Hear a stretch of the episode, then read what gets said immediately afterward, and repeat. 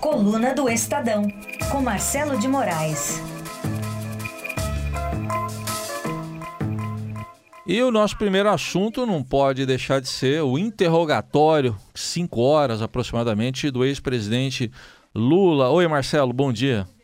Bom dia, Raíssa, salve todo mundo. É, não tem como fugir, né? Foi, parou o mundo político ontem o interrogatório, que na minha modestíssima opinião, não trouxe surpresa. Foi o Lula sendo Lula. O Lula não sabe de nada, o Lula não viu nada, o Lula não tem nada com isso, e no final fazer um discurso político.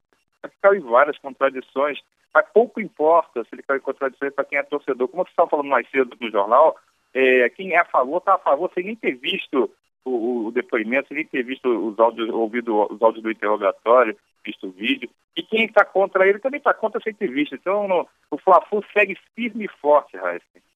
Pois é, e em alguns momentos chamou atenção a estratégia, né? Ou, ou, não, não sei se é estratégia, sempre atribuindo a dona Marisa, né?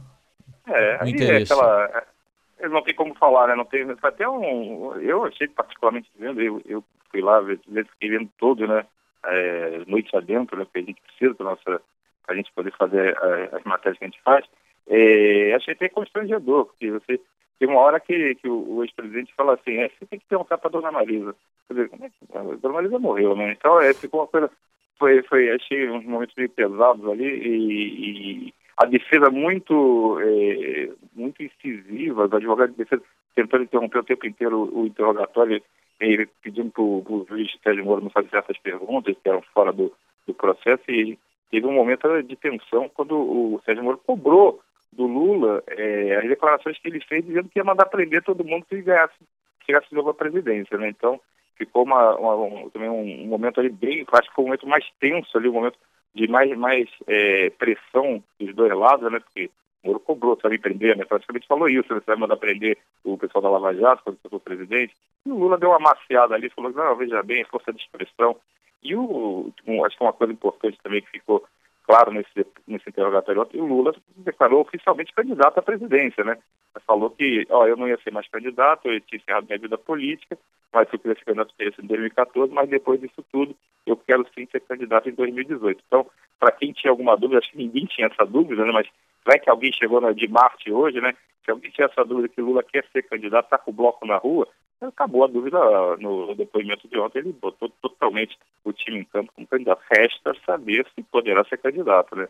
Mas cê, é, é, é réu em cinco processos, né? Sei. Mas você acha, Marcelo, que ele vai ser candidato mesmo sem ter nenhuma influência no PT? Como ele ah, diz? É, é, pois é, porque ele não manda nada do PT, ele não manda nada, ele não sabe o que acontece no PT, ele não tem, não tem nenhuma influência lá dentro, foi o que ele falou. Ele é. não sabe nada que aconteceu na Petrobras também, não sabia de nada estão roubando, eu não sei, o cara disse para mim que não rouba, então também eu acreditei. Esse tipo de declaração do Lula, ele, ele tem feito isso desde os tempos do mensalão. É, virou um clássico, virou até piada já é, no meio político, e o Lula não sabe de nada, não viu nada, não conhece ninguém, quem fez, fez nas costas dele, não, não tem nada com isso. Então, esse tipo de, de declaração era, é o Lula clássico, foi o Lula de sempre, mas no, no, final, o encerramento dele foi um discurso político, o Sérgio Moro até tentou interromper ele, falando, olha, essas suas considerações finais é um discurso, você está fazendo um discurso político, não cabe aqui. E ele continuou fazendo o discurso perseguido da imprensa, que a imprensa massacrou ele, que a imprensa foi assim, e, e tudo que está acontecendo foi é uma grande, parece uma grande conspiração da imprensa. Então, é um, foi, eu achei que foi, o fla foi alimentado ali do mesmo jeito, não vai mudar nada em relação ao, ao que a gente já esperava da, da consideração da defesa do Lula e do que está no processo. Então, o problema é o seguinte, o juiz Sérgio Moro é juiz, ele vai considerar o que ele acha prova e vai traçar uma sentença ou não. E esse é o, o, o, que vem agora, a próxima fase desse embate é que agora o Sérgio Moro pode fazer a condenação ou não, porque já tomou o depoimento, né? Pois é, então agora espera... Agora, você, você sabe que, que enquanto isso, enquanto eh, o Lula estava lá prestando depoimento, o governo está operando é, a pleno vapor para tentar fazer o que tem que fazer, né, que é tentar aprovar a reforma da Previdência. Nos últimos dias, acho que desde segunda-feira, o governo já está considerando que virou pelo menos 100 votos a favor da Previdência. Então ele já estaria perto de uma conta em torno de 240, 250 votos a favor da reforma. É pouco, ainda precisa de mais, porque são 308, mas só que o governo, aquela famosa caneta mágica do governo, está atuando loucamente nesses dias está saindo eh, promessa de liberação, está saindo promessa de nomeação de, de, de aliados. Então, o governo, nessa, enquanto o pessoal está todo ali prestando atenção no, no Lula lá em Curitiba, o governo está operando loucamente para tentar aprovar a reforma da Previdência. É, aproveitando que está todo mundo focado nesse, é, nesse depoimento, no interrogatório, nos envolvimentos aí de Lula. Eu estou vendo aqui o placar do Estadão, quer dizer, os indecisos. É bom ser indeciso, né? Não é? É melhor, ótimo. Melhor situação do mundo, né? Todo mundo te chama para conversar, né? É. Você, está indeciso, né? Que bom, e, né? Engraçado. Se a gente pegar, para o nosso ouvinte entender, o placar da Previdência é uma ferramenta que o Estado, o Grupo do Estado tem. Ele vai tomando ali a opinião de cada deputado para saber se está a favor, se está contra.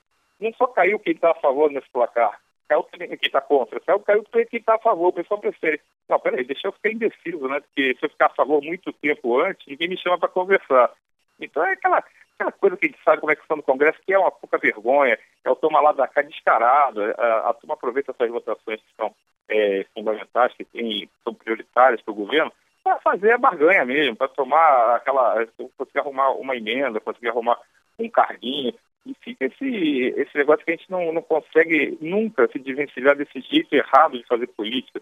Você não, não, não, não considera uma política pública como prioritária. Você vai lá, o governo da vez decide que quer fazer isso e vai lá e compra o voto do sujeito que está na base. Então, não dá mais para ser assim. Só que, infelizmente, ainda é desse jeito. Porque a gente fala sempre, no, quando a gente participa dos programas, a gente fala sempre o seguinte, tem que votar melhor, tem que aprender a votar, porque esses caras que estão indo lá, eles fazem a mesma prática toda vez. Eles vão lá tirar o votinho deles por alguma vantagem que nem sempre é uma vantagem republicana, né? Então, é, o que o governo está fazendo é usar a, mesma tática de sempre, a mesma coisa de sempre, de chamar o deputado que está indeciso, que está contra, e perguntar o que, que você quer para votar a favor, né? É isso aí. No placar aqui você pode ver, então, no site, no portal estadão.com.br, o ouvinte pode ter acesso e ver aí foto, como é que o pessoal está sorrindo na foto. Todo mundo parece sorrindo. É, e, e ver aí se, se o sujeito está indeciso ou não, né? Então, pode conferir. É Você bom... sabe, Raíssa, que, ah. que, até o, no caso da reforma trabalhista, que já está no Senado, a gente ah. contou muito nos últimos dias, Renan Calheiros estava contra, gritando, sou oposição, não, não voto a favor da reforma, essa reforma é um absurdo, já foi até no Palácio do Planalto conversar com o Michel Temer junto com a bancada do PMDB, né? Então, assim, sou contra, pelo muito, né?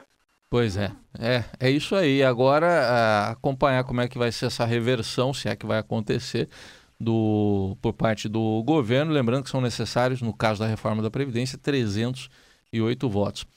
Tá bom então, seu Marcelo. Amanhã, de novo aqui então amanhã talvez eu consiga ir aí no estúdio, hein, fazer ao vivo aí com vocês. Vamos, vem vamos, tomar um café, vem tomar o meu café, Marcelo. É, ela é a... Vou tomar o café da Camila, então. Ela que faz o café aqui, manda, manda ver, viu? Impressionante é, e, aqui. E aí vamos, vamos trazer é, umas histórias quentinhas aí pra gente falar aí ao vivo com vocês, então, no, no estúdio. Combinado. Até amanhã, Marcelo. Maravilha, um abraço, até amanhã. Tchau, tchau.